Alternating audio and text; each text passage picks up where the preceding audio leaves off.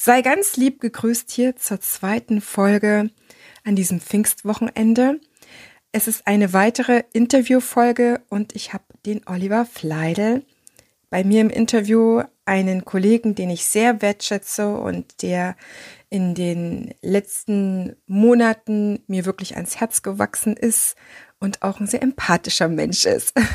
Oliver ist Chef einer Tanzschule in München und seit fast 20 Jahren leidenschaftlicher Ausbilder und Coach für Tanzlehrende. Er arbeitet mit Tanzschulen, die ihre Kursinhalte und Methoden überarbeiten und wirklich, wie der Titel schon sagt, entrümpeln wollen. Dabei finden die InhaberInnen und das Team immer eigene Lösungen. Das ist etwas, worauf er sehr viel Wert legt und was auch dazu geführt hat, dass ich ihn gerne interviewen wollte, weil das auch mein Spirit ist. Unsere Aufgabe als Mentoren für Tanzlehrende ist es, jemanden anderes in seine eigenen Potenziale zu führen und das mit ein bisschen Anleitung, vielleicht auch mit guten Fragen oder in Leitfaden, der vorübergehend genutzt werden kann. In jedem Falle machen wir uns, ich glaube so, so ähnlich vielleicht wie Nachhilfelehrer, mit der Zeit einfach wieder arbeitslos, weil der andere bestimmte Dinge einfach entwickelt hat. Schließlich hat jede Tanzschule ihren eigenen Kundencharakter oder ihre eigene Kundenstruktur. Und das gilt es immer wieder zu berücksichtigen. Deswegen ist seine Arbeit, ist Olivers Arbeit auch definitiv sehr individuell und er berücksichtigt so viele Faktoren hat sie im Blick, wie es eben dazu gekommen ist, dass die Sachen, die Dinge, der Tanzunterricht, die Strukturen sich so entwickelt, wie sie sich entwickelt haben. Das soll auch nur eine ganz kurze Anmoderation diesmal sein. ich habe dir mehr in der vorhergehenden Folge mit Matthias Müller ein bisschen an Zusatzinfos gegeben. Und ich wünsche dir jetzt ein sagenhaftes Pfingstwochenende. Ich wünsche dir, wenn du Öffnungsschritte bei dir vor Ort hast und jetzt wieder in die Neuplanung einer Eröffnung gehst, sehr, sehr viel Kraft, sehr, sehr viel Mut, Hoffnung und sehr, sehr viel Empathie.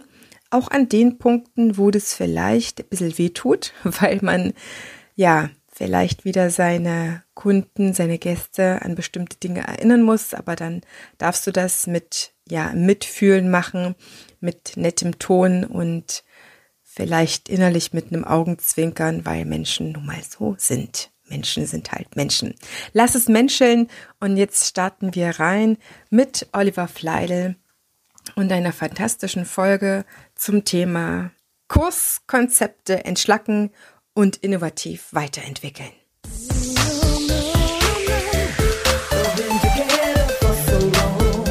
Ich begrüße dich ganz herzlich hier im Tanzfunk dem Nummer 1 Podcast für geniales Tanzlehren. Für alle neugierigen, ambitionierten und selbstsorgenden Tanzlehrenden. Prall befüllt mit unabhängigem Wissen, ohne dass du selber danach suchen musst. Lass uns direkt starten. Deine Tanzbotschafterin. Keep on dancing too, if you want me to.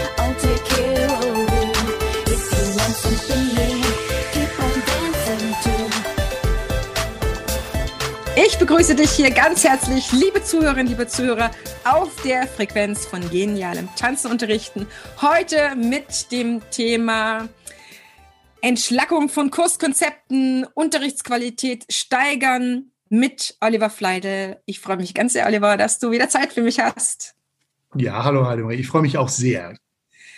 Wir hatten eine schöne Startfolge, in dem wir dich schon oder unsere Zuhörerinnen und Zuhörer ein bisschen kennenlernen konnten, wie du ins Tanzen gekommen bist in der TAT-Folge, die die letzte Interviewfolge im Einfach Tanzen Podcast war. Jetzt sind wir ja auf der neuen Frequenz, auf Frequenz von sehr, sehr guten, hochwertigen Tanzunterrichten. Deswegen freue ich mich, dass du hier wieder Gast bist, weil wir natürlich jetzt auch über das TAT hinaus. Das ist ja quasi ein Grund, warum es ins Leben gekommen ist, weil du eine besondere Leidenschaft fürs Tanzunterrichten hast. Äh, selber sehr gerne tanzt, aber das Wie und das Was sind einfach für dich Sachen, die gleichwertig nebeneinander stehen. Deswegen freue ich mich sehr. Erzähl mal ganz kurz, nur zum Anteasern, in ganz wenigen Sätzen, was macht für dich Unterrichtsqualität aus? Ich glaube, dass Unterricht immer dann hochwertig ist, wenn das Unterrichtsziel zu, also das Unterrichtsziel des Lehrers zu dem Unterrichtsziel des Schülers passt. Das heißt, ich lasse mich da eigentlich gerne, und ich, die Diskussion führe ich ja häufig, auch im beruflichen Kontext, ich lasse mich da ungern festnageln, weil das hängt von so vielen Faktoren ab. Und ich glaube, bevor man anfängt, darüber nachzudenken, muss ich mich erstmal fragen, unterrichtet da der richtige Lehrer, die richtige Lehrerin, die richtigen Tanzschüler? Mhm. Und wenn man voraussetzt, das ist der Fall, dann glaube ich, sind wir ganz schnell dabei, dass Menschen sich das ist so meine Lieblingsidee, Menschen sich einfach gerne kompetent fühlen. Und wenn ich Menschen unterrichte, dann versuche ich so zu unterrichten, dass sie sich möglichst schnell, im Idealfall sofort kompetent fühlen. Und für diese Kompetenz hat es dann für dich mehr etwas damit zu tun, dass es eine sehr, sehr gute technische Lerneinheit ist, um das jetzt mal einfach nur so grob zu entreißen? Oder denkst du, dass es hauptsächlich auf den Zugang zum Menschen ankommt, auf den Tanzschüler, der dann dort als Einzelner kommt. Mhm. Ich glaube, das ist eben dann genau diese Frage der, der Ziele, die übereinstimmen müssen. Das heißt, wenn ich jemanden unterrichte, der ein besonderes Leistungsziel hat. Das heißt also, der will Turnier tanzen oder zum Beispiel auch hat in vier Wochen eine Hochzeit hinter sich zu bringen oder noch schlimmer die Hochzeit der Tochter oder des Sohns vielleicht, ja dann muss ich natürlich mit einer anderen Attitüde daran gehen, als wenn ich jemanden habe, der jetzt einfach gerne tanzen lernen möchte, aus diversen Gründen, aber der hat es nicht. In der Regel haben die Menschen es dann nicht eilig, äh, sondern die wollen einfach sich gut fühlen in erster Linie. Das heißt also, solchen Menschen versuche ich natürlich möglichst schnell einfach ein gutes Gefühl zu geben, was nicht besonders schwer ist, wenn man sich im Vorfeld zwei, drei Fragen dazu stellt. Wenn aber jemand zu mir kommt, der eben jetzt sportlich oder leistungsorientiert tanzen will, dann bringt der in der Regel auch eine größere Durchhaltekraft mit. Und dann kann ich mit dem natürlich auch anders reden. Mhm. Arbeiten, nicht reden, nicht nur reden. Darum soll es heute gehen, liebe Zuhörerinnen, liebe Zuhörer. Ich bin mir sehr sicher, dass dein Interesse auch deiner Selbstentwicklung, Weiterentwicklung geboten ist, dass du Bock hast, selber genial tanzen zu lehren.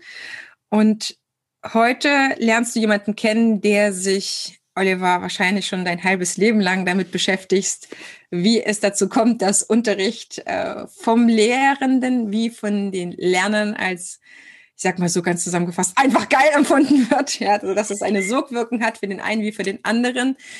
Wir wissen beide, dass nur weil jemand unterrichtet, nicht jeder Unterricht eine gleiche Qualität hat im Sinne von ist äh, technisch wie auch auf der Frequenz von den Menschen ist, da gibt es einfach Unterschiede. Das merken aber alle Lehrer egal ob sie jetzt in der Tanzschule unterrichten oder ob sie äh, in der Regelschule oder in der Grundschule oder was auch immer in der Schule, selbst in der Uni, in der Lehre unterrichten. Es gibt einfach ein paar Faktoren oder Prinzipien, die den Unterricht von demjenigen dann einfach toll machen oder eben nicht. Wir in der Schule wissen es selber, wir sind äh, entweder gelangweilt gewesen von unseren Lehrern oder begeistert. Äh, ich glaube, dass wenn man ein, wenn man Schüler oder die Schüler umfragen, die ich kenne, was der meiste Unterschiedspunkt war zwischen einem guten Lehrer und einem schlechten Lehrer, ich konnte was dort lernen. So. Punkt. Und dann gibt es natürlich welche, die dich auch noch begeistern. Aber ich hatte zum Beispiel selber einen sehr strengen Mathelehrer, der hat mich jetzt nicht im klassischen Sinne begeistert. Aber ich habe halt einfach das verstanden und gelernt. Und das ist, glaube ich, etwas, was für unsere Tanzschüler auch sehr, sehr wichtig sind. Ich sag mal, dass äh, die, ein, ein sehr wirkmächtiger Faktor ist natürlich auch die Beziehung, die ich in der Lage bin, zu meinen Tanzschülern aufzubauen. Und hilfreich ist, glaube ich, dass ich gerne unterrichte. Und wenn ich mir jetzt vorstelle, dass ich permanent, ich bin jetzt eben so ein ganz ehrgeiziger Tanzlehrer und denke mir, ja, und ihr müsst jetzt alle Weltmeister werden oder wenigstens deutscher Meister, also drunter mache ich es eigentlich nicht. Und wenn ich dann die ganze Zeit über Leute habe, die eigentlich nur mal easy cheesy für Nachbars Hochzeit äh, schwurfen wollen, dann glaube ich, ist die Situation für beide Seiten unbefriedigend. Und umgekehrt ja genauso. Wenn jetzt jemand ähm, zum, also wenn jetzt ganz konkret ein sehr leistungsorientierter Mensch zu mir in den Unterricht kommt, dann wird er sehr wahrscheinlich auch nicht glücklich, weil ich auch überhaupt keinen Spaß daran habe, Leu aus den Leuten noch das letzte Prozent an Leistung und an Flexibilität und Floorcraft und alles Mögliche beizubringen. Das ist nicht das, was mich peitscht. Und ich glaube, dass diese Menschen in anderen Tanzschulen oder im Zweifelsfall in einem Verein viel glücklicher werden, als sie es bei mir tun. Und umgekehrt glaube ich, jetzt nicht in meine, ich bin ja nicht der Einzige, der so unterrichtet, aber wenn die Menschen im Vorfeld sich informieren würden, dass es eben so viele unterschiedliche Tanzschulen und Konzepte gibt. Und wenn Sie einen Gedanken daran verschwenden würden, Menschen, wie, wie, in welcher Atmosphäre werde ich da denn wahrscheinlich tanzen lernen? Und dass es nicht nur darum geht, kann ich da parken und gibt es da am Mittwochabend um halb acht einen Kurs, weil dienstags habe ich immer Bridge und freitags ist irgendwie Tennis dran. Das heißt, wenn man als, als Endverbraucher sich diese Mühe machen würde und die Tanzschulen wirklich vergleichen würde, Schrägstrich könnte, da kommen wir vielleicht noch zu. Oh, gerne. Dann wäre, glaube ich, ganz viel gewonnen. Jetzt bin ich schon mit äh, Matthias Müller zu dem Punkt gekommen. Deswegen brauchen wir das nämlich gar nicht mehr groß abdecken. Wir haben ja äh, dafür ganz, ganz viel anderes Spannendes. Nach dem Motto, also das Zusammenfassung war, die Leute sind ausgerechnet bei Tanzschulen der Meinung, weil es einmal nicht geklappt hat, wird es auch an anderen Tanzschulen, in anderen Tanzschulen nicht klappen, obwohl jeder, der ein Restaurant besucht hat, wo es Essen nicht geschmeckt hat und einfach nicht wieder hingeht und ein anderes aufsucht oder einen anderen Friseur, bis es dann halt einfach passt, selbst Maniküre, was auch immer. Und wir einfach irgendwie dafür sorgen müssen, dass die Leute nicht mehr diesen Glaubenssatz haben, was eine super Aufgabe ist. Ich, ich tüftel auch noch daran, wie man das macht. Aber ein Punkt ist wahrscheinlich, dass wir auch in dem Vorzimmer unserer Tanzschule, sprich auf unserer Webseite, anders kommunizieren müssen. Mhm. Weil natürlich die, sagen wir mal, was kommunizieren Tanzschulen? Da steht ja im Grunde überall das Gleiche. Und ich wäre ja schon glücklich, wenn das auch stimmen würde. Ja, aber ist es überall Freizeit, Ihre Freizeit in besten Händen, hier mit Spaß und Freunde, easygoing, tanzen lernen und so weiter. Und das ist ja schon, sage ich mal, selbst in den Hardcore 60er, 70er Jahren war das auch schon das, was auf den Prospekten stand. Und ähm, letztlich ist der Glaubenssatz, den die Leute in den, also sagen wir mal jetzt, wir sind schon eine Weile unterwegs, aber 50 Jahre lang gelernt haben, ist, dass sie selber zu dumm zum Tanzen sind. Mhm. Das heißt, niemand geht raus aus, einer, aus, einem, aus einem Tanzkurs, wo er äh, seiner Meinung nach gescheitert ist, mit dem Gefühl, naja, möglicherweise war der Tanzlehrer schlecht oder das Programm zu schwer oder ich habe mir zu wenig Zeit gelassen, sondern die Leute gehen raus, das ist durchaus auch in Umfragen belegt, mit dem Gefühl, ich kann es nicht. Und das ist das, was uns heute eigentlich ein bisschen auf die Füße fällt. Ich glaube, da haben die Tanzschulen damals in den 70er, 80ern ihr es dazu getan, indem sie sehr selektiv die Leute angenommen haben. Es ist aber auch etwas Menschenimmanentes. Das heißt, ein Kind ist ja in einer völligen Abhängigkeit und ein Lehrer-Schüler-Verhältnis ist sehr, sehr ähnlich weil der, der Lerner weiß ja nicht am Anfang, was er nicht alles weiß. Das heißt, er wird ja erstmal nicht nur ins Tanzen gebracht, sondern er lernt auch, wie man einen Tanz lernt. Das heißt, das Kind, egal was der, wie der, wie die Eltern auch im Unrecht sein mögen, wird sich immer die Schuld daran geben, dass es etwas falsch gemacht hat. Es sei denn, es hat Eltern und sagt, ey, pass auf, das war jetzt mein Fehler, entschuldige bitte Kind, das war jetzt wirklich mies von mir, äh, das hätte ich nicht machen müssen, was auch immer. Hut ab für die Eltern, die es machen. Ich gehöre übrigens auch dazu. Entschuldigt euch bitte regelmäßig bei euren Kindern, wenn ihr missgebaut habt, liebe Eltern.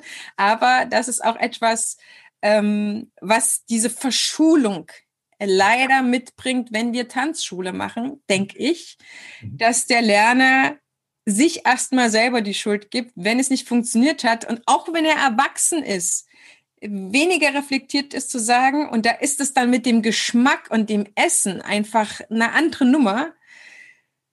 Schmeckt nicht, kaufe ich dann halt einfach woanders. Ich habe es nicht gelernt, es liegt wohl an mir.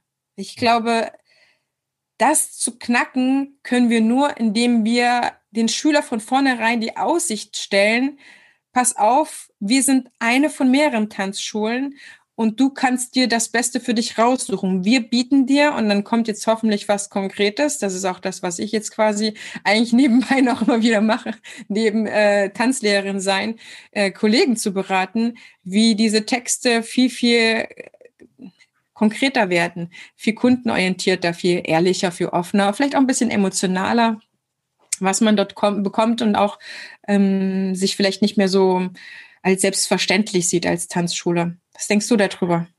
Hm, ich glaube, dass die Schwierigkeit oder das, was für viele schwer ist zu verstehen, ist, dass wir sehr inhaltszentriert denken. Das heißt also, ich bin in meinen Gedanken, wenn ich in Tanzschulen komme, die sich eben mit dem Thema, die ihr Kursprogramm gern modernisieren wollen, dann ähm, sehe ich Kollegen, die sich wahnsinnig viel Mühe geben und mit großer Professionalität ihren Inhalt betrachten. Da ist eigentlich selten zu tun, dass ich sage, Bö, was macht ihr jetzt da für einen für einen Quatsch oder das passt ja alles nicht. Also ist ehrlich gesagt noch nie passiert. Mhm. Sondern was, was, äh, worüber sich zu wenig Gedanken gemacht wird, ist, wem bringe ich das eigentlich bei und warum? Das heißt, äh, und insofern passt auch die Aussage auf den Homepages nicht. Da wird ja von deiner Freizeit gesprochen. Das heißt, deine Füße sind in besten Händen etc. Aber in Wahrheit, wenn wir ganz ehrlich sind, geht es darum nicht. Sondern ich frage, ganz viele Tanzschulen fragen sich nicht, ist das, was ich im Unterricht mache, eigentlich passend für denjenigen, der da gerade vor mir steht? Weil in der Regel die Programme zu voll sind. Das heißt, die, die Lehrenden haben keine Flexibilität und keine Möglichkeit, auf Leute, die nicht sofort kapieren, was ist Sache, einzugehen. Und die werden abgekoppelt. Und dann kommt es ein bisschen auf die Kurssysteme an, wenn dann normale Kunden von einem acht oder zehn Wochen Kurs zwei, dreimal fehlen und ein, zweimal äh, nur körperlich anwesend waren, dann kommen die nicht mehr. Und dann sind die weg. Und deswegen ist, die, ist eben meine, meine Perspektive eben dieses Kompetenzgefühl, auch wenn man jetzt noch den geschlechterspezifischen Aspekt dazu, dazu nimmt, dass ja Männer in aller Regel gerne natürlich vor ihren Frauen, ähm, die wollen als, als die Kompetenten und ich kann was und ich, ich, ich kann das, ich habe eine Checkliste, das und das, okay, rechtsrum gedreht, alles klar. Und wir wollen, wir Männer wollen natürlich da oft ähm, als, sagen wir mal so, ich sage das mal etwas äh, überspitzt, als die Helden wahrgenommen werden. Und wenn ich dann, dann, ähm, keine Ahnung, in meiner ersten Stunde dann schon gleich irgendwelche Hüftbewegungen in der Rumba lernen muss oder irgendwie Push and Pull im West Coast Swing oder was auch immer, es spielt überhaupt keine Rolle. Auch im Tango Argentino gibt's da ganz viel Überlastung schon in der ersten Stunde, wo den Männern sofort beigebracht wird, du musst jetzt erstmal richtig viel lernen. Bis du überhaupt Spaß am Tanzen hast, ist es echt ein steiniger Weg. Und da lässt, das ist jetzt nichts, was man, wo man Leute direkt ab einlädt und sagt, hey, das ist echt ein tolles Hobby. Dann ist es doch eigentlich sehr, sehr irritierend für die Kunden, wenn die so einen, so einen schönen Text, ich sag trotzdem ein bisschen bös, will ich ehrlich gesagt, so ein allerwelts Blabla ist trotzdem erstmal nice, ne? Also wer möchte jetzt auch nicht äh, in Gesellschaft sein und so weiter. Und wenn sich dann auch noch um mich dreht, das ist auch schön. Also es lockt mich jetzt schon mal als Kunde an. Dann bin ich doch aber der falsche Kunde dann für das, was eigentlich stattfindet. Naja, ich sag mal, ähm, das Problem ist eben, dass das nicht stattfindet. Hm. Und das ist ja gar nicht böse, weil es machen alle. Also die meisten schreiben halt auf einer Homepage, was man halt schreibt. Ich meine, was soll man auch schreiben? Sind wir ehrlich? Ja, wie, was soll man schreiben, damit die Leute dann am Ende, gerade in Ballungszentren, also wir sind ja jetzt in München und in München gibt es Gerüchten zufolge nicht nur eine Tanzschule, habe ich schon gemerkt. Also muss ich natürlich meine Texte so machen, dass die Leute am Ende zu mir kommen und nicht woanders hingehen. Das ist ja ein, mhm. ein Anspruch, der ja völlig natürlich ist und, und logisch. Äh, wahrscheinlich auch machen manchmal diese Webseitentexte nicht die gleichen Leute, die dann auch im Unterricht stehen. So kann ich es mir vielleicht erklären, weil das, was ich dort verspreche, muss ich halt am Ende dann auch liefern. Und äh, das passiert nicht. Das heißt, die Leute bleiben dann weg. Selten kommt ja dann auch ein Rückschluss. Warte mal, auf der Homepage es aber ganz anders geklungen. Da stand, dass, dass es irgendwie super entspannt hier ist, sondern wie wir schon festgestellt haben, die Leute glauben ja, sie selbst sind zu doof. Das liegt ja nicht daran, dass auf der Homepage was Falsches versprochen wurde, sondern, naja, für die anderen war das sicherlich lustig, aber ich bin zu doof zum Tanzen und deswegen klappt es nicht. Und deswegen, wenn, wenn man tatsächlich die Leute mal wirklich fragt, und das mache ich ja auch, ist eigentlich das, was ihr macht, wirklich einfach und easy und kann man da einfach so mitgehen? Dann kommt ganz oft, naja, also ein paar tun sich schon schwer. So, ja, genau. Und dann kommt natürlich ein Effekt, der bei Tanzlehrern häufig ist und bei Tanzlehrerinnen, dass wir alle jahrelang von Leuten umgeben sind, die uns toll finden. Weil die, die uns nicht toll finden und die es nicht können, die bleiben ja weg. Und dann, weil dann ist das System, hält sich so ein bisschen selber am Leben. Ne? Weil natürlich, wenn ich dann sage, ja, mach's doch anders, ja, nee, das, also, das haben wir ja jetzt lange so gemacht, das macht ja den Leuten Spaß. Warum soll ich denn das jetzt ändern? Weil dann vielleicht andere kämen oder mehr kämen, weiß ich nicht. Hm? Du holst sie aus ihrer Betriebsblindheit raus. Ja, das ist eine schöne Formulierung. Äh, und zwar ja mit großem Spaß und vor allem mit großer Anerkennung, weil die Leute, äh, ich muss niemandem erklären, wie er unterrichten soll, sondern ich, ich glaube, ich lege da ganz viel frei, weil ich auch die Kollegen und die Kolleginnen dahin bringe, warum sind sie eigentlich Tanzlehrer geworden? Und keiner von uns prügelt doch gerne Leute von A nach B und jetzt nochmal hier die lange Seite nochmal, aber jetzt rückwärts und jetzt nimmst du nochmal hier schneller und da nochmal größer und so weiter. Also wer das möchte, okay, aber bitte dann schreibt es auf die Homepage. Ja, Bootcamp. Ja, so. ja.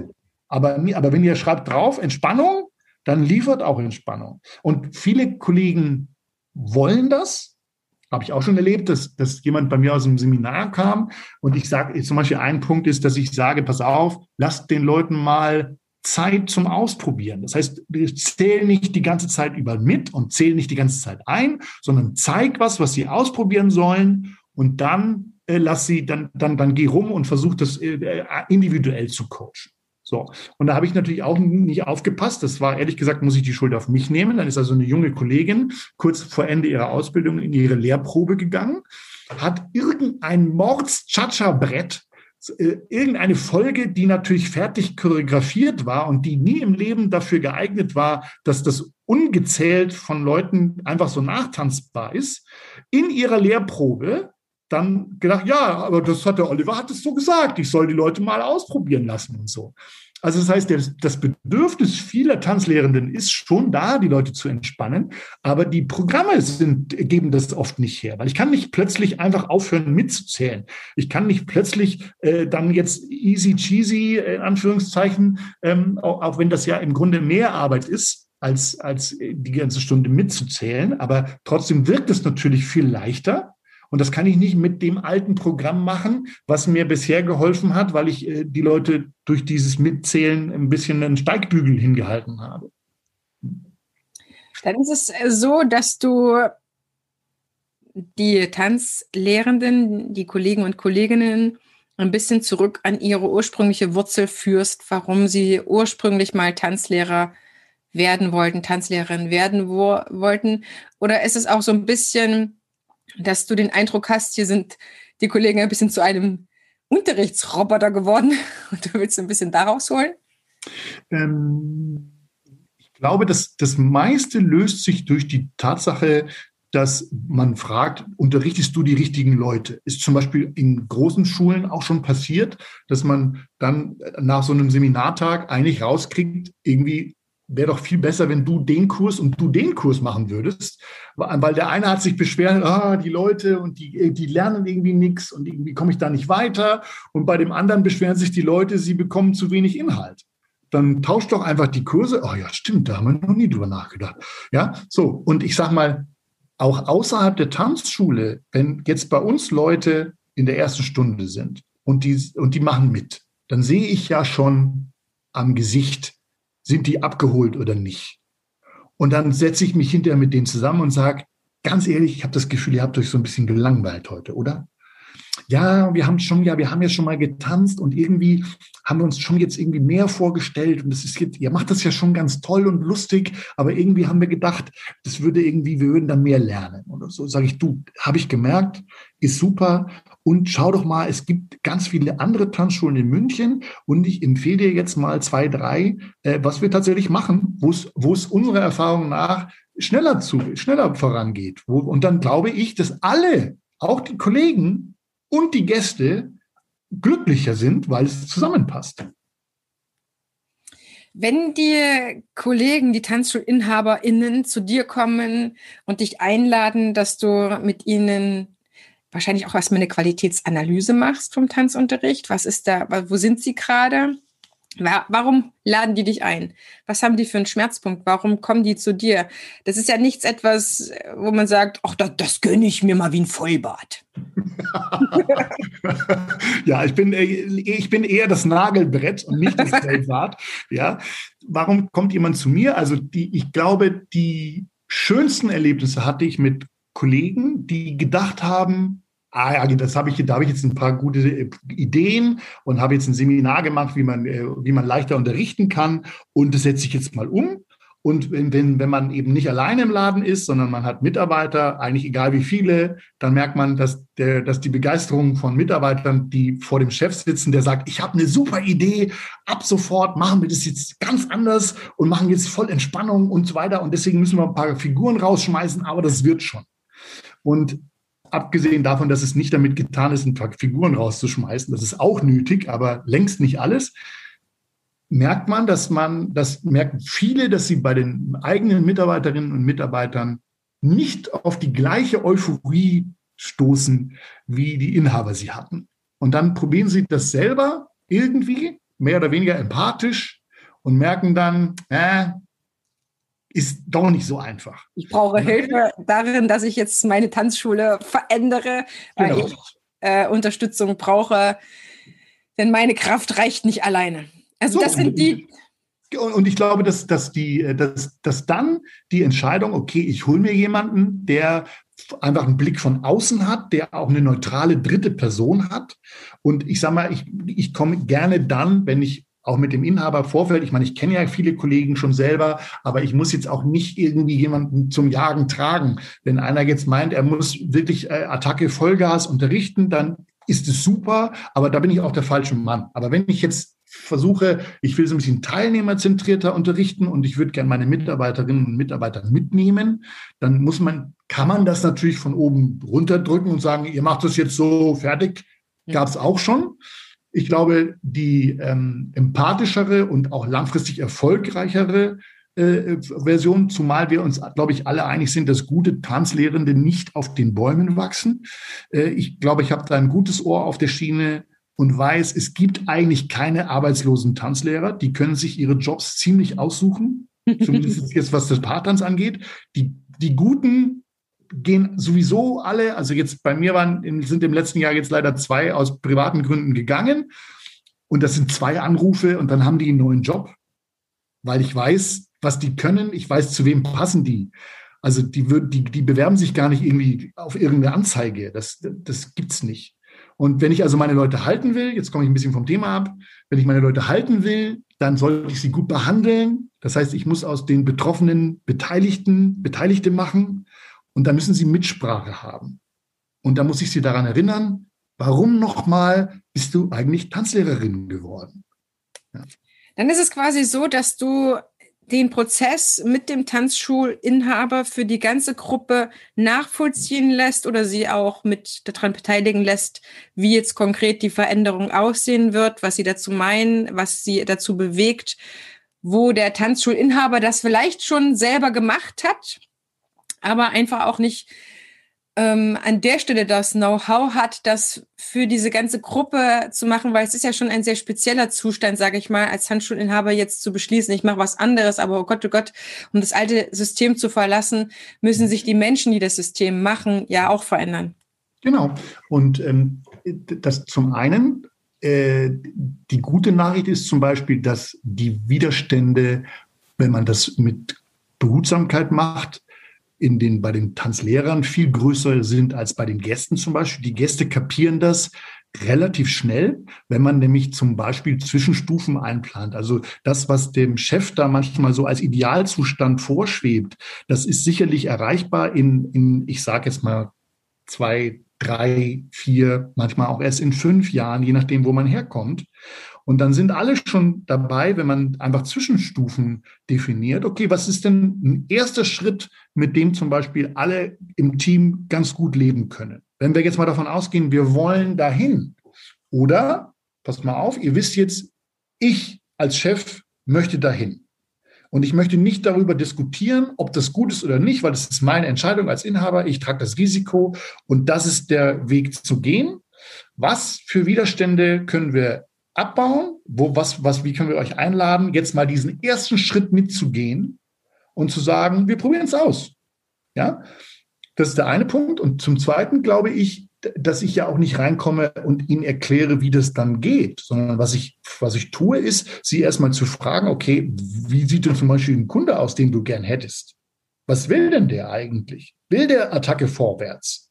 Oder ist der möglicherweise so aufgestellt, dass der auch noch andere Hobbys hat? Manche haben ja zum Beispiel noch einen Beruf. Manche schaffen es auch nur einmal die Woche und manchmal auch nicht nur das, nicht mal das. Das heißt also, hast du tatsächlich eigentlich die Leute, die du willst? Und da sind auch ganz viele, die ehrlicherweise sagen, nee. Und dann muss man natürlich ganz anders anfangen. Entweder mache ich dann an der falschen Stelle Werbung oder ich habe die Kommunikation auf der Homepage. Das sind dann auch Dinge, die dann andere Leute betrachten müssen. Oder ich muss meinen eigenen Unterricht entsprechend anpassen. Das heißt, wenn ich feststelle, alle wollen Attacke vorwärts, dann muss ich Attacke vorwärts machen. Und wenn ich feststelle, irgendwie sind ein Teil meiner Leute vielleicht doch gelegentlich überfordert, oder wenn ich mich umschaue, mal ganz ehrlich, sagen wir mal jetzt bei uns gab, als ich die Tanzschule 2002 bin ich nach München gekommen, da, und wir waren damals noch direkt im Deutschen Theater mit einem Raum, der ebenerdig war. Und da war zum Beispiel von meinem, äh, von meinem, äh, von dem Vorbesitzer der Tanzschule, vom Helfried Geisler, war die Ansage, bitte am, äh, am Sonntag um 18.30 Uhr die Vorhänge in dem, in, dem, in dem Raum bitte zulassen. Und warum war das so? Weil die Leute so schrecklich getanzt haben, dass äh, es peinlich war, wenn man von außen zugesehen hat. Und ich weiß aus ganz vielen Nähkästchen, und ich nenne jetzt außer meiner eigenen Tanzschule keine anderen Namen, dass es ganz vielen Tanzschulen so geht, dass sie sich eigentlich ein bisschen genieren, wenn sie ihren eigenen Leuten beim Tanzen zuschauen. Vielleicht da noch nicht so, aber wenn ich, die ganz einfache Frage, du bist auf einem Ball, deine Leute tanzen in der Mitte von allen anderen. Ist dir das dann peinlich?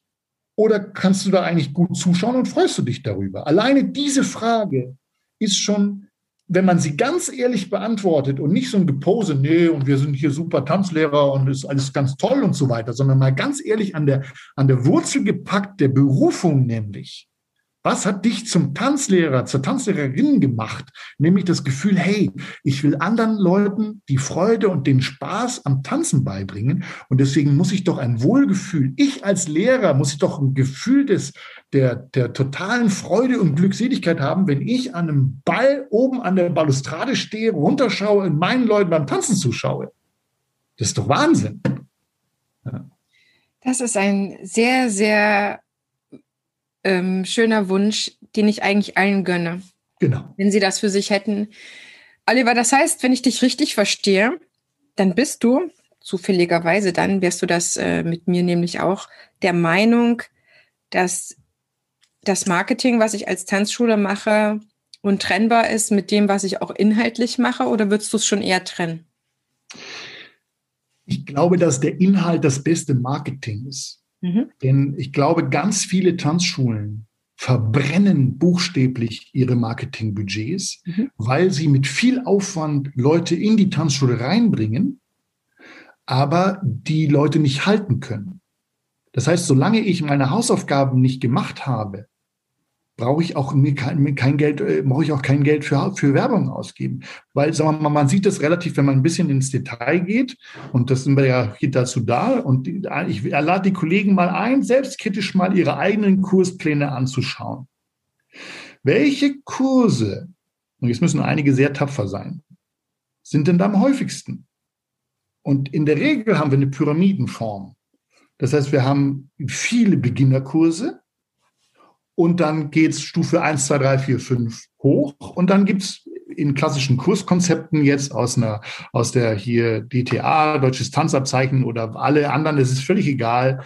Ich habe dann noch einen oder zwei in Stufe 5, wo dann die Leute übrig bleiben. Diese Burn Rate, sage ich mal, was da für verbrannte Erde hinterlassen wird. Weil warum, warum zur Hölle? Wenn alles super wäre und alles so, ich nenne das jetzt einfach mal so geil, wie sie von sich behaupten, Wieso ist nicht die Tanzschule eigentlich knackvoll schon mit Tanzkursen, die schon seit fünf, sechs, sieben, zehn, dreißig Jahren da sind? Weil die Leute nicht bleiben. Wenn ich natürlich mir den Kursprogramm anschaue, dann müsste im Idealfall müsste es eine umgedrehte Pyramide sein. Das heißt, ah, da sind jetzt, Verzeihung, ist ein Tanzkreis weggestorben. Da ist jetzt, da ist jetzt ein Slot frei geworden. Deswegen können wir einen Anfängerkurs anbieten. Ja, und weil der so großartig ist, bleiben natürlich alle dabei. Aber das Gegenteil ist ja in vielen Tanzschulen der Fall, dass, dass natürlich von einem Kurs, ich sag mal, ab, ich sage mal, alles unter einer Weitermeldungsquote von 70 Prozent ist ja dann auch eher in der Richtung Geschäftsschädigung, sage ich jetzt mal. Aber auch die 70 tun sich, da tun sich viele schwer. Ja. ja?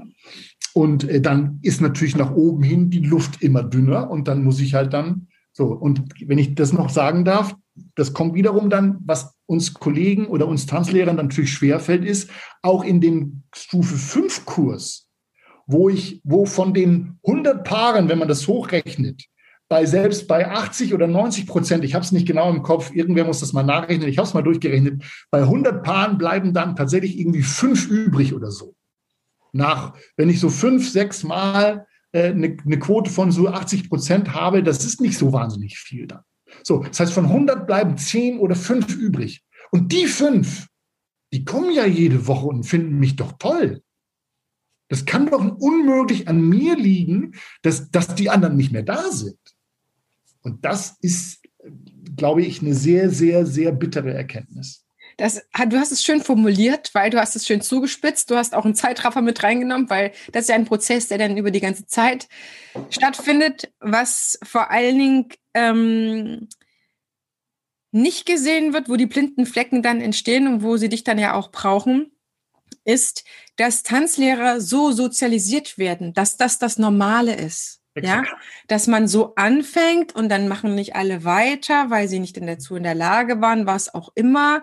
Wobei wir beide auch wissen, wem es Spaß macht und wo es zeitlich auch weiter passt, es meistens nicht am Geld liegt, warum man nicht weitermacht, sondern es einfach nicht genug Freude gebracht hat und da trenne ich gerne Freude von Spaß. Genau. Freude ist das, was echt war und Spaß ist der Entertaining-Faktor, den gibt's natürlich auch.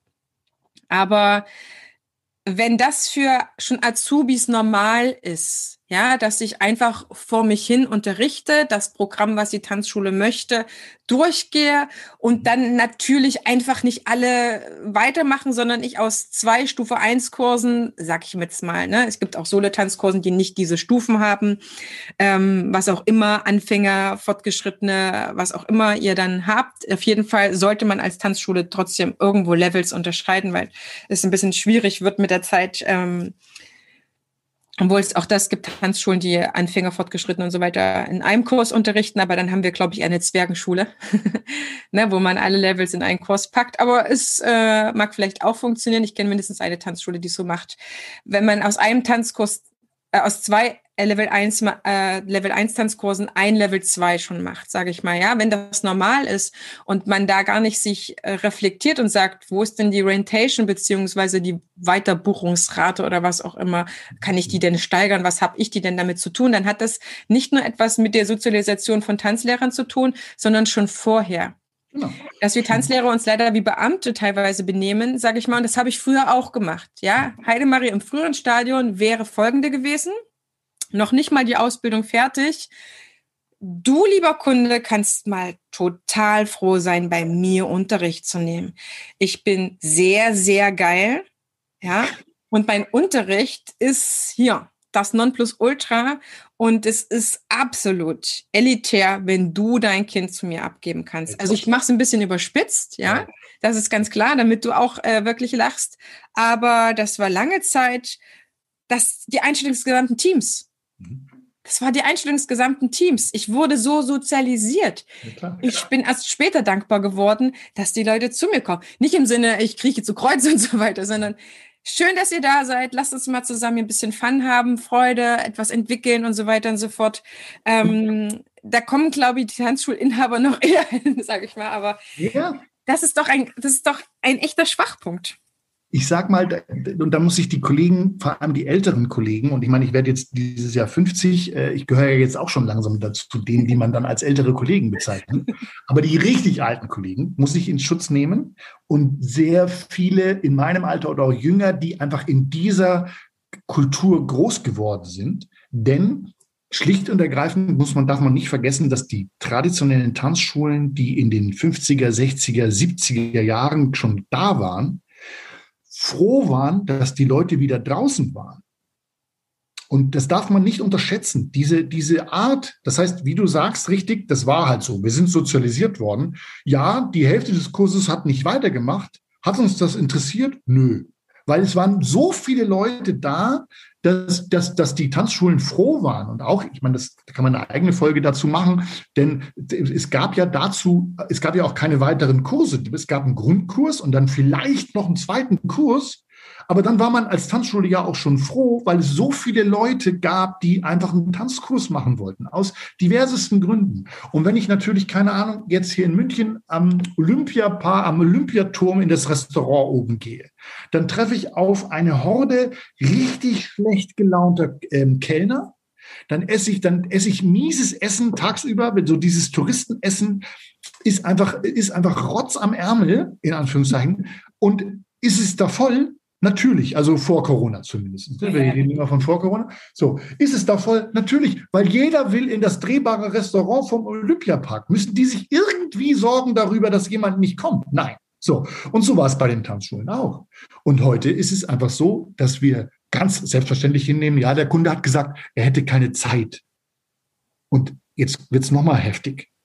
Gott, und ich bin kein besonders gläubiger Mensch, hat ganz wenig Dinge auf der Welt, fairer verteilt als die Zeit.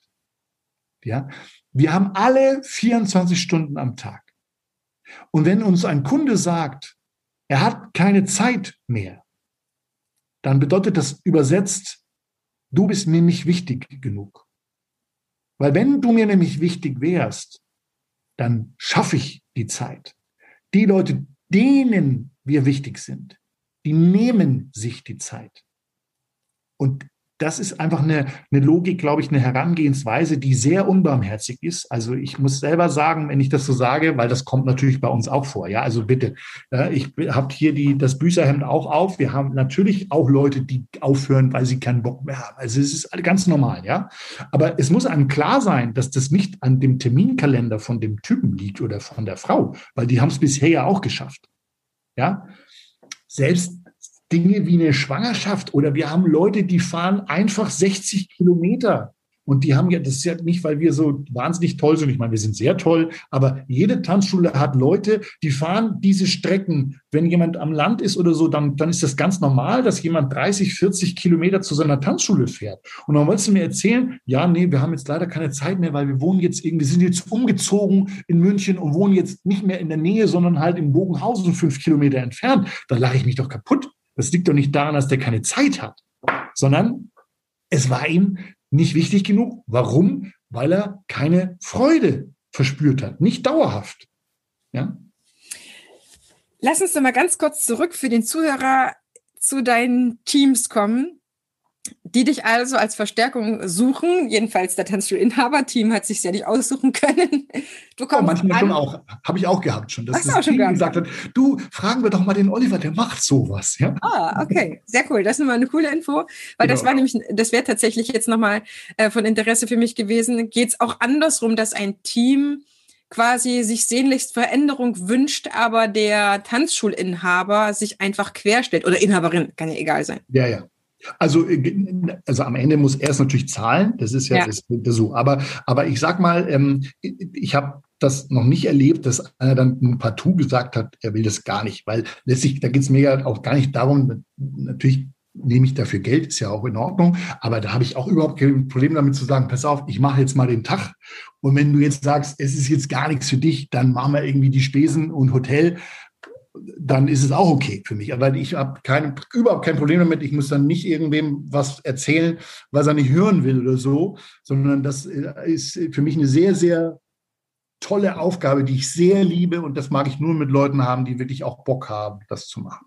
Und das habe ich schon gehabt, dass, dass, die, dass die Kollegen dann dem Chef so einen Hinweis gegeben haben, du, der macht das übrigens hauptberuflich so ungefähr. ähm, also das kommt natürlich vor, klar. Umgekehrt ist natürlich viel häufiger. Dass, dass der Chef mich holt und ich dann in so, eine, in, so eine, in so eine Runde komme mit lauter verschränkten Armen, die dann überhaupt keinen Bock haben. Was willst und, du jetzt eigentlich? Ja, jetzt, ja, jetzt, jetzt erzählen, wie ich unterrichte oder was. Ja das, ja, und das macht mir am meisten Spaß, weil darum geht es ja überhaupt nicht. Es ja. geht mir nicht darum, dass ich äh, jetzt von mir glaube, dass ich jetzt besser unterrichte, sondern ich glaube, ich habe ein paar gute Erfahrungen gemacht und ich hab, äh, bin ein guter Moderator und kann, glaube ich, habe ein paar schlaue Fragen auf Lager. Das ist schon alles. Das heißt, die Tanzschule oder der Inhaber möchte die Tanzschule weiterentwickeln. Er möchte nicht an dem Punkt mehr bleiben.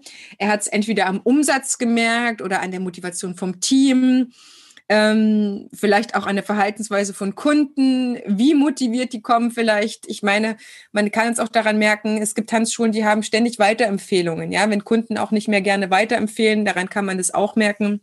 Wenn irgendwas ist was, und es eigentlich das Beste an der Stelle zu, zu sagen, okay, ich lasse mir jemand von außen drauf schauen, was ist denn eigentlich los? Weil, wie gesagt, wir werden ja mit der Zeit betriebsblind. Es ist halt einfach so fürs eigene Unternehmen. Man richtet sich irgendwo ein. Gehirne sind so programmiert, dass sie sich schön einrichten, sie spezialisieren sich gerne, sie entwickeln Gewohnheiten und Gewohnheiten können sich halt manifestieren und um da rauszukommen, brauchst halt die ein oder, oder andere unangenehme Frage, würde ich es einfach mal sagen, dass du derjenige bist, und ist es dann eine Art Prozess, den Sie dann machen oder schreiben Sie was auf? Arbeitest du mit Pinwänden und am Tagesende oder am Wochenendsende ähm, steht dann ein neues Konzept oder ist das eher so der Anfang vom Ganzen?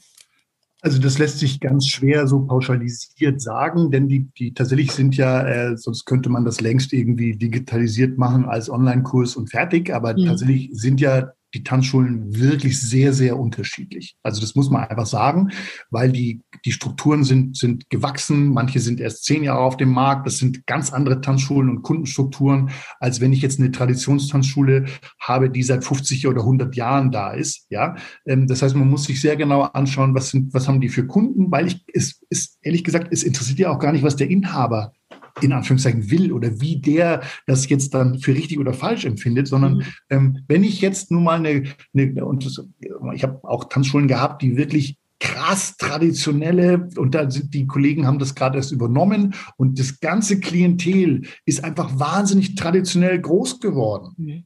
Und wenn ich da jetzt mit Gewalt anfange, so, so so-called Leichtlernmethoden anzuwenden, dann ist niemand glücklich, sondern ich glaube, ich muss sehr behutsam versuchen, Zwischenschritte einzubauen. Okay, was ist ein erster Schritt? Wie kann man, wenn, wenn wir davon ausgehen, das und das ist das, was wir gerne als Unterrichtskultur hätten? Und wir sind davon so und so weit entfernt. Wie können wir uns auf die Reise machen? Das ist kein, das ist nicht mit, mit, mit einem Sprung zu schaffen nach dem Motto, okay, jetzt beißen alle die Zähne zusammen, sondern das ist teilweise ein Prozess, der über Jahre dauert, wo, wo ich auch teilweise tatsächlich regelmäßig dann aufschlage, um Zwischenstände zu kommen. Das kann man durchaus als Tanzschule auch alleine organisieren. Das ist alles eine Frage, wie genau will ich mich damit befassen? Habe ich zum Beispiel jemanden, der sich nur mit dem Thema Unterrichtskonzept äh, befasst? Der Martin Lehmann zum Beispiel war ja auch schon bei dir äh, aus Potsdam, jetzt nur als einen. Der hat halt einen, der macht nur, das fällt mir jetzt nur gerade ein, das machen ganz viele andere Tanzschulen auch. Aber Martin, schöne Grüße, hat einen, der sich nur um das Thema Erwachsenesprogramm kümmert und einen, der nur das Thema Jugendprogramm macht. Und wenn das ausgelagert ist, dann kann man initial bei mir ein Wochenende machen oder zwei Tage ähm, und sagen, hey, das sind, das sind die Rahmenbedingungen, das sind die Fragen und die Checkpoints, über die du dir im Klaren sein musst. Und dann kannst du dein ganzes Programm an dieser Guideline entlang gestalten und dann ist es auch okay. Das heißt, du bist die Initialzündung, beziehungsweise setzt die Initialzündung für das Team. Du bringst eine gewisse Energie rein, damit so ein bisschen wie beim Domino-Day alles so ein bisschen von selber dann umkippt. Und du befähigst auch, dass sie sich aufgrund dessen, was ihr zusammen entwickelt haben, weiterentwickeln können. Ja, ich glaube, ich brauche da gar nicht, weil wir haben, wir leben in einem, oder wir, wir haben einen Beruf, der von wirklich sehr motivierten, energetisierten Kolleginnen und Kollegen ausgeführt wird. Ich muss da nicht reinkommen und Leute von der, von der Couch hochscheuchen oder Energie reinbringen.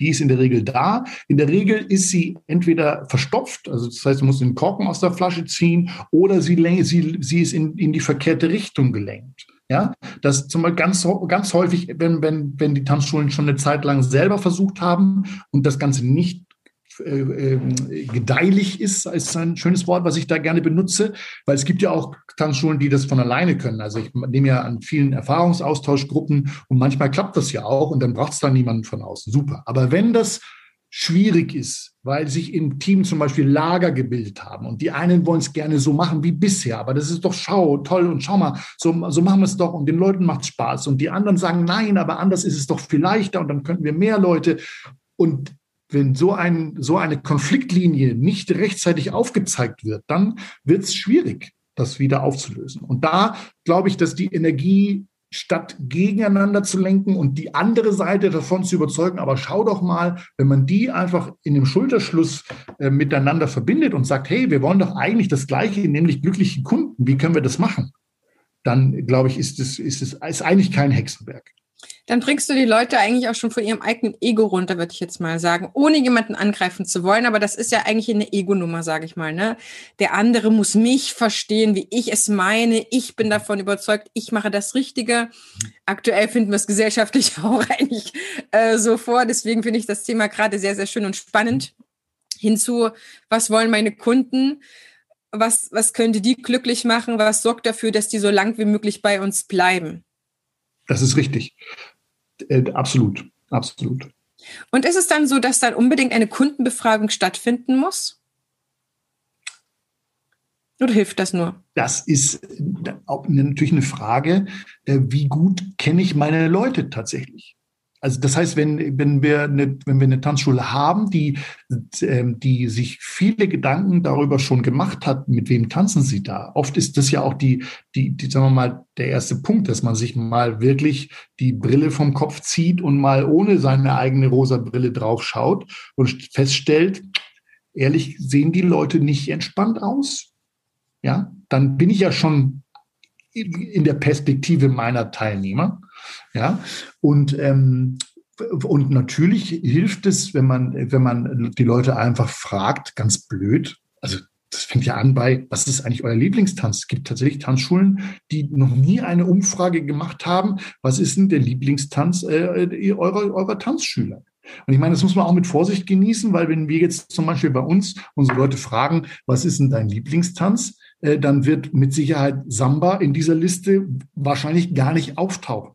Und meine Kritiker werden natürlich sagen, das hat auf gar keinen Fall damit zu tun, dass ich selber Samba für Endverbraucher ziemlich überflüssig finde. Ja, also wir reden jetzt von Dreischritt, mal, mit Bounce und dem ganzen Quatsch von Botafogo. Mhm. Ja, ja. so das, das, das wird keine Rolle. Auf der anderen Seite, ich selber tanze privat sehr gerne Tango Argentino, auch der wird es vermutlich nicht in die Liste der Lieblingstänze schaffen. So. Und wenn ich natürlich aber nie die Frage stelle, also ehrlicherweise Einladung jetzt an alle Kollegen, die noch Samba unterrichten, fragt doch mal Leute, die gerade dabei sind, Samba zu lernen. Weil natürlich Samba tanzen macht Spaß, aber Samba lernen ist scheiße. Language, ja? So, das ist doch das Thema. Und ich meine, das zieht sich ja durch alle komplexen Tänze. Also ich tanze auch gerne Tango Argentino, aber ich glaube, da ist der Weg wirklich steinig und schwer, bis das von alleine wirklich Spaß macht. Und West Coast Swing zum Beispiel ist auch einfach ein Tanz. Da brauche ich mir nicht einbilden, dass jemand aus von der Straße einfach mal schnell in vier Wochen West Coast Swing lernt. Ja, geschweige denn jetzt alles, was, was Contemporary, also ich will die ganzen Solotänzer gar nicht, gar nicht äh, übergehen. Das, das, ist, das ist doch ein, ein Irrsinn und ein Irrglaube. Übrigens um auch da mal eine Lanze zu brechen für diese Seite, kein Mensch würde sagen, lerne Contemporary Dance in vier Wochen. Nur bei uns. solche bescheuerten Ideen kommen nur Tanzschulen. Zu sagen, hey, tanzen lernen an einem Wochenende haben wir selber gemacht. Das war unser Claim für Hochzeitskurse. Ja, tanzen, Crashkurs, steht ja das ja. Scheitern schon im Namen, Crashkurs. Ich lache ja. mich kaputt. Ja, und dann wundern wir uns, dass die Leute reinkommen wir ballern die zu, zweimal drei Stunden, kein Mensch kann sich irgendwie konzentrieren und alle gehen raus, raus, fühlen sich scheiße, haben einen Haufen Geld bezahlt, niemand ist glücklich. Von denen macht doch kein Mensch längerfristig einen Tanzkurs. Die ist verbrannt. Ja, und das Ding ist, die Leute denken auch nicht weiter, die sowas anbieten. Ich bin auch komplett dagegen. Also äh, an einem Wochenende Samstag zwei Stunden und noch Sonntag noch mal zwei Stunden. Es kann sich ja nichts entwickeln. Genau. Die Leute, also wie Tanzlehrer müssen, und jetzt, ich verwende wirklich nicht sehr oft müssen, ich, ich verwende lieber dürfen, wir Tanzlehrer müssen endlich damit umschalten, dass Entwicklung stattfinden darf. Genau. Das deswegen, heißt, darf geht, man, ja. deswegen darf man durchaus an dieser Stelle nochmal, natürlich kann ich an einem Wochenende etwas wie einen Schnupperworkshop machen. Ja, aber dann ist es ein Schnupperworkshop mit der gezielten, dezidierten Aussage, guck dir mal an, ob dir das Spaß macht. Aber die Aussage, lerne tanzen in einem Wochenende oder auch selbst in vier Wochen, sorry. Also, wenn ich die Kollegen, die sowas machen, frage, sag mal, fährst du Ski? Dann sagt er, ja. Sag ich, wann, wann bist denn du das erste Mal so richtig runtergekracht, die schwarze Piste? Naja, also das hat schon ein bisschen gedauert, weil, und so, das macht man ja auch nicht von heute auf morgen. Ach, und da hast du keinen Tanzpartner, sondern hast zwei Bretter unter den Füßen. Wo ist da die Schwierigkeit in Anführungszeichen? Du hast keine Musik, du hast keinen Partner, du hast, in, na gut, andere Leute schon, aber also da wird so ganz selbstverständlich Nein, nö, das hat schon ein bisschen gedauert. Oder Sprachen lernen, auch mein Lieblingsbeispiel. Ich lerne doch, ich, wenn ich jetzt nach Buenos Aires reise, dann mache ich doch nicht an einem Wochenende einen Spanischkurs und gehe dann raus.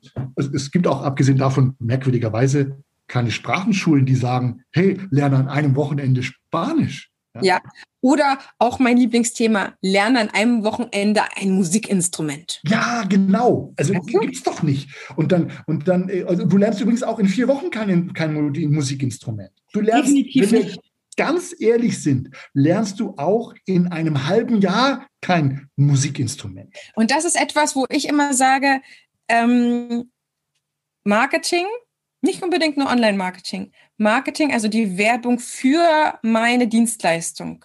Und das, was ich anbiete, sind zwei Seiten einer Medaille. Ich kann eine gute Arbeit machen, aber ich muss es schaffen, es zu kommunizieren. Denn wenn ich, ne, das hatten wir am Anfang jetzt vom Gespräch, wenn ich das anders kommuniziere, als ich es dann mache, sag ich mir, du hast es anders formuliert, sag ich mir, dann bin ich halt dann die falsche Zielgruppe. Die haben mhm. mich ja mit was anderem geködert, bieten mir aber jetzt was anderes an. Ich bin die falsche Zielgruppe, das ist ganz klar, dass ich dann mit was anderem angeködert da baden gehe.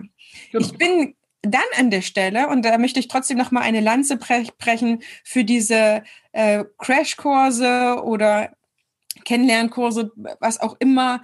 Äh, an der Stelle, wenn es dafür dient, ähm, eine smarte Neukundenakquise zu machen. Sprich, man kann das vielleicht an diesem Wochenende oder an zwei Terminen von mir aus kennenlernen. Das war einmal in den, den Grundschritt vom langsamen Walzer kennenlernen. Und dann lernen wir auch den Grundschritt vom Blues kennen und dann auch noch vom Disco Fox. Ja, das lernen wir kennen, das reicht völlig. Ähm, dann kann das jeder sicher.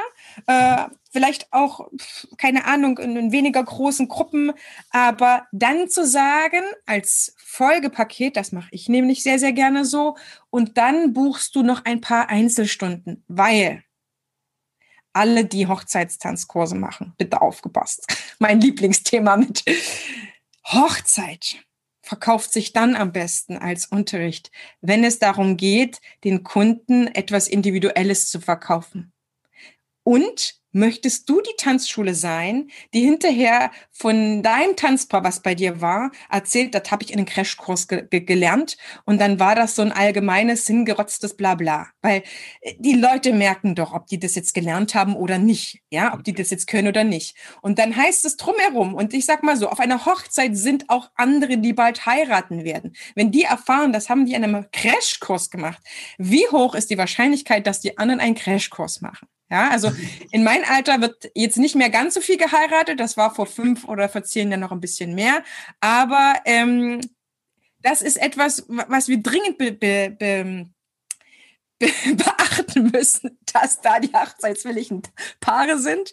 Und auch wenn die nicht alle aus Düsseldorf kommen, wenn hier in Düsseldorf geheiratet wird, ist es trotzdem etwas, wo ich sagen kann, ihr müsst unbedingt oder ihr solltet, wenn ihr Umsatz machen wollt, wenn es euch an den Hochzeitspaaren wirklich liegt, individuell arbeiten. Man kann die Grundlage schaffen, ja, das macht auch alles ein bisschen einfacher. Und dann zu sagen, und dann gibt's noch ein Paket zu diesen zwei Doppelstunden, vier Stunden, äh, keine Ahnung, gibt's noch drei individuelle Tanzstunden dazu. Weil wir wollen, dass ihr hinterher zu eurer Hochzeit nur das tanzt, was ihr richtig gut könnt. Und das ihr dort reinstarten könnt. Also gibt's, ich, ich gebe dir 50.000 Worte dafür, was Hochzeitspaare wirklich wollen, ja, dass ihr euch nicht eintanzen müsst, dass ihr euch super die ganze Zeit fühlt, ja, und nicht und das überstehen müsst, all die Weil. Aber dazu müsste man sich wieder mit Hochzeitspaaren beschäftigen.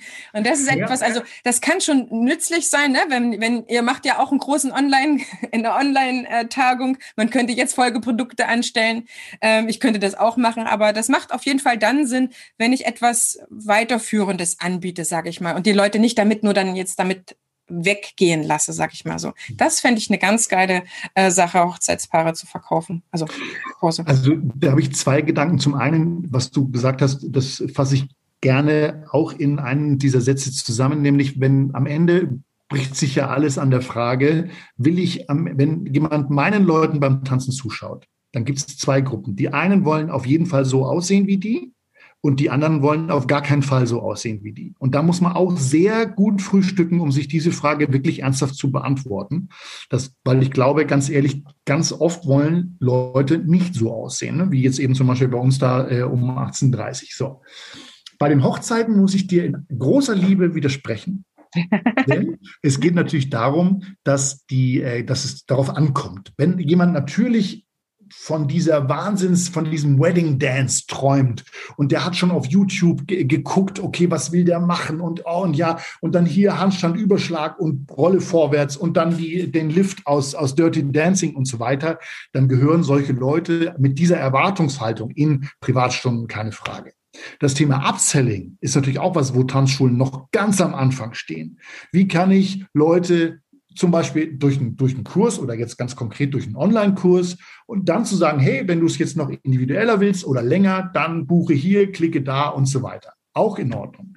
Aber wenn jemand, wenn jemandem es eher darum geht, auf eine bestimmte Musik zu tanzen, zum Beispiel, weil dieses Stück ist einfach das Stück des Brautpaares und der eigentliche Tanz im Hintergrund steht, dann kann man einfach ein gutes halbes Jahr, mindestens ein Vierteljahr, einen Tanzkurs in einer entspannten Tanzschule machen und sieht auf jeden Fall gut aus und super aus, nämlich man sieht aus, dass es ihnen Freude macht. Es sieht emotional aus. Man merkt, dass die miteinander tanzen und nicht gegeneinander Hüstel. Ja, so. Das alles geht auch in einem normalen Tanzkurs. Und wenn ich dann Privatstunden verkaufe, bitte, dann muss das kosten.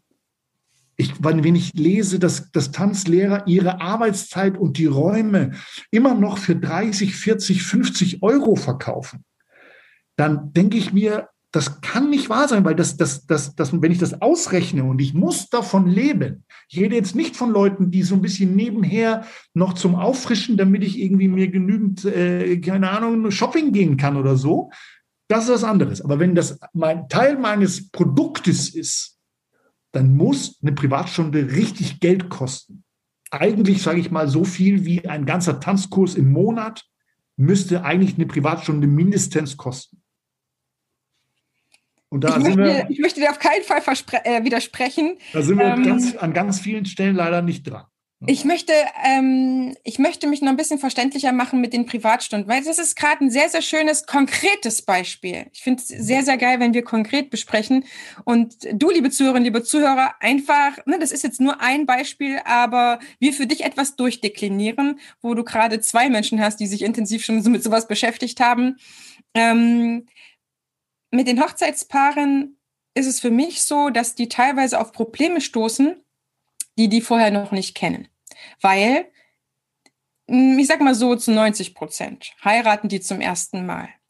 Das heißt, sie haben eigentlich keine Ahnung, wie es ist, wenn sie dann auf der Hochzeit sind, was sie für viele Emotionen haben, wer dort überhaupt kommt, was die für ein Aufgebot haben, was da für ein Programm ist, dass sie den ganzen Tag im Mittelpunkt stehen. Ich hoffe, sie jedenfalls für alle.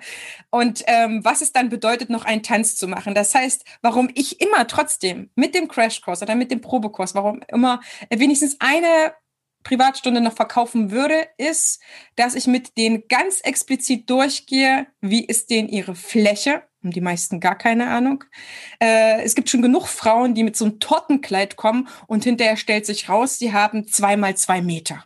Genau. So, also deswegen ist Hochzeit etwas Individuelles. Und deswegen ist es einfach nur fair dem Paaren gegenüber, dann trotzdem am Ende zu sagen, okay, jetzt haben wir die Tanzbasis, lasst uns mal genau in eure Hochzeit reingucken, wie seid ihr dort aufgestellt, weil euer Tanz muss für die Fläche passen, wo sitzen die Leute, habt ihr etwas, wo die rundherum sitzen, gucken die euch von einer Seite an, wie kommt ihr denn rein? Wollt ihr jetzt, dass die Musik startet und los geht's? Oder wollt ihr etwas ganz, ganz Nices haben, wo ihr irgendwie ganz, ganz liebevoll aufeinander zukommt? Das ist das, was ich mit den Leuten in der Abschlussstunde mache, wenn die mit bei mir ein paar Tanzstunden gebucht haben. Ne? Also alleine das nur dran zu setzen, nimmt denen ganz viel Aufregung, weil es ist wahnsinnig aufregend zu heiraten. Bei mir ist es fast auf den Tag, na doch auf den Tag, sechs Jahre her tatsächlich. Ähm, und dann rundest du das ab, dann kümmerst du dich dann. Wie geil ist das denn? Die kommen doch so gerne wieder zu dir, wenn du die so mit der Hochzeit begleitet hast. Und das können die von mir aus auch bezahlen, ja. Aber zu diesen zwei Doppelstunden einfach noch eine, eine bezahlte Einzelstunde zu haben in einem Paket, keine Ahnung, wie das dann auch immer ist. Oder was auch, was auch gut ist, äh, gib dir einen Gutschein mit. Gutschein für, was weiß ich, 50 Euro für den ersten Tanzkurs bei uns, was auch immer. Da fühlen die sich immer äh, super, auch wenn das jetzt das Paket ein bisschen teurer war oder so. Aber ähm, da ist ganz, ganz viel Potenzial, außerdem mit allen Paaren nochmal einzeln gearbeitet zu haben, wenn die dann nochmal kommen. Ähm, ich hatte eine Braut nämlich, das hätte die niemals ohne mich rausgekriegt. Die hatte sich ein Wiener Walz, äh, ein Walzer, ein langsamer Walzer vorgestellt und dann haben wir das alles toll geübt und in dieser letzten Stunde, vorletzte Stunde, haben wir rausgekriegt, sie hat eine Bolero-Jacke, die ihre Arme nur bis Brusthöhe hat äh, überhaupt heben lassen. Wir mussten innerhalb ganz kurzer Zeit die, den kompletten Tanz umschmeißen. Alles, was die, fast alles, was die vorher gelernt haben, ging nicht. Ja, ich musste dann andere Arme für die konzipieren. Weißt du, wie die aufgelaufen wäre, wenn die hier schön mit freien Armen bei dir im Tanzkurs gestanden hätte und dann ist die überhaupt erstmal gedresst. Ja, genau. So, also das sind so viele Probleme. Vielleicht sehe ich die nur als Frau. Nein, ja. du hast total recht. Ich glaube aber trotzdem, dass auch ja. diese Form der Beratung, weil da, auch da muss man ein bisschen die Kirche im Dorf lassen, die ja. Rahmenbedingungen sind schon immer eher ähnlich und die Fragestellungen auch. Also bei uns zum Beispiel lernt man, in, wir haben reine Hochzeitskurse, Kurse, da sind wir auch eine, ein bisschen eine Ausnahme, weil wir tatsächlich Kurse uns leisten, die Paare in reine Hochzeitskurse zu stecken. Und mhm. da ist es sehr, über zwölf Wochen geht es. Ach, und da sind diese Faktoren natürlich ganz stark, ganz stark vorhanden. Genauso wie welche Schuhe, was da, was habe ich für Tricks, damit die nicht rutschen, welche, welche, welchen Boden habe ich und so weiter. Ich meine, es gibt Leute, die tanzen auf einem Rasen ihren Hochzeitstanz. Und da brauchst du natürlich auch nicht mit High Heels irgendwie unter was dir denken. Haben wir auch schon gehabt, ja, so. Also deswegen sind wir da, glaube ich, das kann man durchaus auch in einem Kurs, weil ich persönlich bin kein, bei, in normalen Bedingungen, ich habe den Anspruch, äh, auch im Unterricht, wenn ich eins zu eins das Ganze beibringen muss, dann ist vorher irgendwas schiefgelaufen, sondern das muss irgendwie in der Kurssituation äh, für alles, was du normal tanzt, das ist halt mein Fachgebiet, muss in einem Kurs möglich sein. Da braucht es keine Hochzeits- keine Privatstunde, wobei natürlich ich durchaus sehe, dass natürlich ganz viele Paare von wahnsinnig individuellen Dingen träumen und die bitte schön unbedingt in Privatstunden. Empfehle ich auch gerne an die Kollegen, die das machen. Also du siehst oder du hörst, liebe Zuhörer, liebe Zuhörer, jetzt haben wir uns an diesem Beispiel von Hochzeitstanzkursen nochmal ganz explizit um Unterrichtsqualität bemüht. Auf der einen Seite haben wir diskutiert, wie wir mit Crashkursen umgehen was vielleicht das aber eine gute Kombination sein könnte, damit du erstens Geld verdienst, deine Kunden glücklich sind, ähm, die es am Ende auch gut gelernt haben, die so eine schöne Hochzeit haben, ne? auch immer wieder den Blick zu, kann ich es trotzdem für viele anbieten, dann vielleicht länger. Es gibt ja da wieder lustige Varianten, welche die sich rechtzeitig kümmern, weißt du, und welche die sich nicht rechtzeitig kümmern. Von daher gesehen ist wahrscheinlich eine Tanzschule, die Hochzeitspaare mag, äh, mit verschiedenen Varianten ganz gut. Ne? Vielleicht hat man dann auch einen Kollege, der einfach wahnsinnig gut im Privatstunden ist und den stellt man dann einfach da zur Verfügung oder einer, der eben nur an bestimmten Tagen in der Woche arbeitet und zufälligerweise kann er dann diese Zeiten abdecken. Das ist etwas, wo man dann ins Detail geht, was sehr wahrscheinlich dann kommt, denke ich mal, Oliver, wenn du mit den Tanzschulen diese verschiedenen Sachen besprochen hast, wo denen einiges klar geworden ist, ist ja auch etwas, wo man dann am Basement, würde ich sagen, schon rüttelt und schüttelt und da einfach eine ganz neue Ordnung hinstellt und dann ergeben sich solche Sachen auch. Werden die Tanzschulen profitabler, wenn du sie wenn du mit, also wenn sie sich mit deiner Hilfe umstellen durften, sag ich mal so? Ich sag mal, es gibt zumindest alle noch. Und ich glaube, zurzeit ist das ein guter, ist das ein guter Gradmesser, weil die natürlich ganz automatisch die Kollegen ähm, eine viel stärkere Bindung herstellen. Also jetzt zum Beispiel, was ich kann natürlich jetzt nicht über andere Tanzschulen reden, aber zum Beispiel bei uns haben, und wir haben ein Bezahlsystem, also ein Kürbissystem, und bei uns zahlen zum Beispiel immer noch 75 bis 80 Prozent durchgängig ihre Monatsbeiträge. Also anders würden wir zwei hier auch nicht so easy cheesy ja. eine Podcast-Folge machen. Ja, also unsere Gäste zahlen wirklich äh, durchgängig. Ja, wir haben kommuniziert, dass sie das alles zurückvergütet bekommen. Deswegen kann ich das jetzt eben für unsere, für unsere Leute sagen, natürlich, die, weil wir, glaube ich, eine sehr, sehr gute Kundenbindung haben. Das heißt, die Leute wissen, äh, wofür zahlen sie da weiter. Wir haben ihnen versprochen, wir schreiben, wir schreiben das gut und sie kriegen es auf irgendeine Weise zurück. Da sind wir beim ersten Mal auch sehr kreativ gewesen und ich glaube, dass unsere Leute das, das deshalb sehr wertschätzen. Ich habe aber auch von Tanzschulen gehört, die die erste E-Mail zum Lockdown geschrieben haben und sofort 100 Kündigungen im E-Mail-Postfach hatten. Also und ich glaube, dass also die Tanzschulen, wie gesagt, mit denen ich jetzt gearbeitet habe, die, die, die sind alle noch da, weil ich glaube, dass sie in der Lage waren, eine stärkere Bindung zu ihren Kunden aufzubauen. Ja. Das heißt, dort an der Stelle mehr zu bieten als diese wirklich hochwertige und gute technische Lerneinheit hin zum emotionalen Erlebnis, was einfach das Ganze nochmal an top ist und da der Schlüssel eigentlich auch zu einer, zu einer langfristigen, planbaren, profitablen Tanzschule, weil die Leute sich einfach gut aufgehoben fühlen. Wir haben ja auch noch, und ich meine, wir neigen uns ja vermutlich jetzt dann auch langsam dem Ende, aber so einfach ein ganz wichtiger Aspekt möchte ich den Kollegen gerne noch mitgeben, denn die Erwartungshaltung, die die Menschen an Tanzunterricht haben, ist in ganz vielen Fällen unterirdisch. Das heißt also, um im Sinne des Surprise Managements zu denken, ja, um die Leute, um die Erwartungshaltung der Menschen zu übererfüllen, braucht es nicht so viel.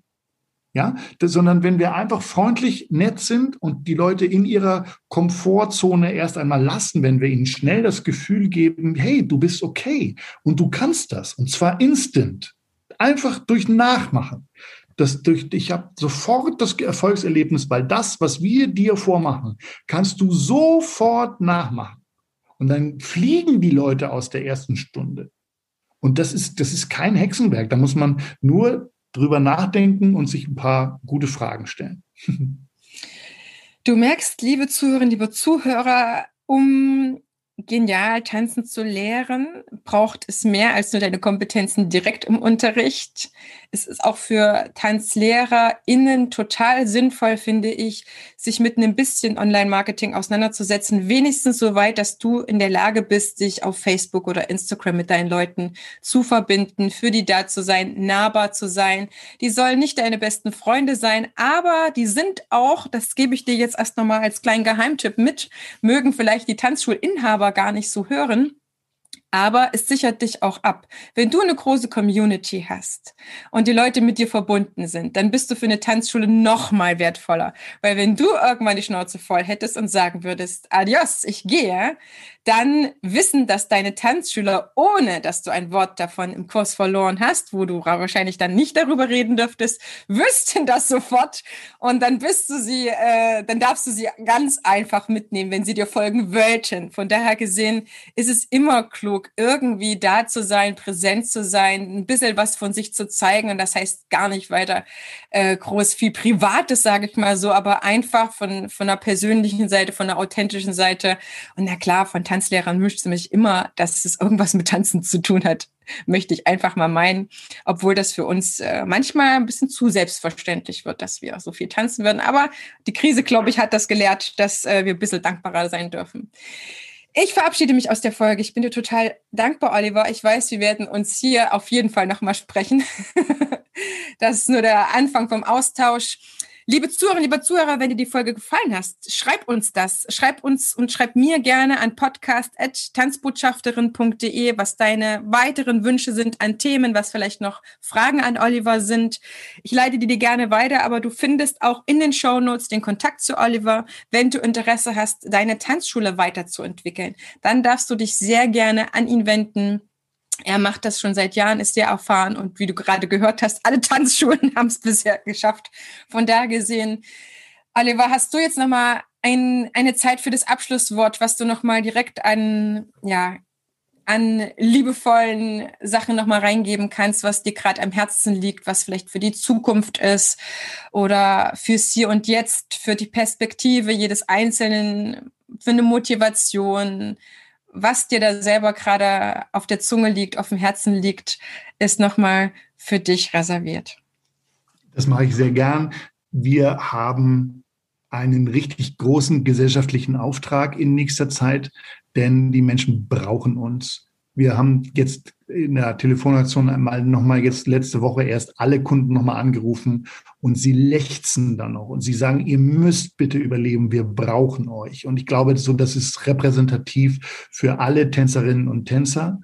Und deswegen bitte, bitte durchhalten und den Leuten einfach eine gute Zeit machen, gerade am Anfang, wenn sie wieder da sind, dass sie sich möglichst schnell wieder richtig wohl und zu Hause fühlen und das geht vielleicht wahrscheinlich mit entspannendem, genialem Tanzunterricht am besten.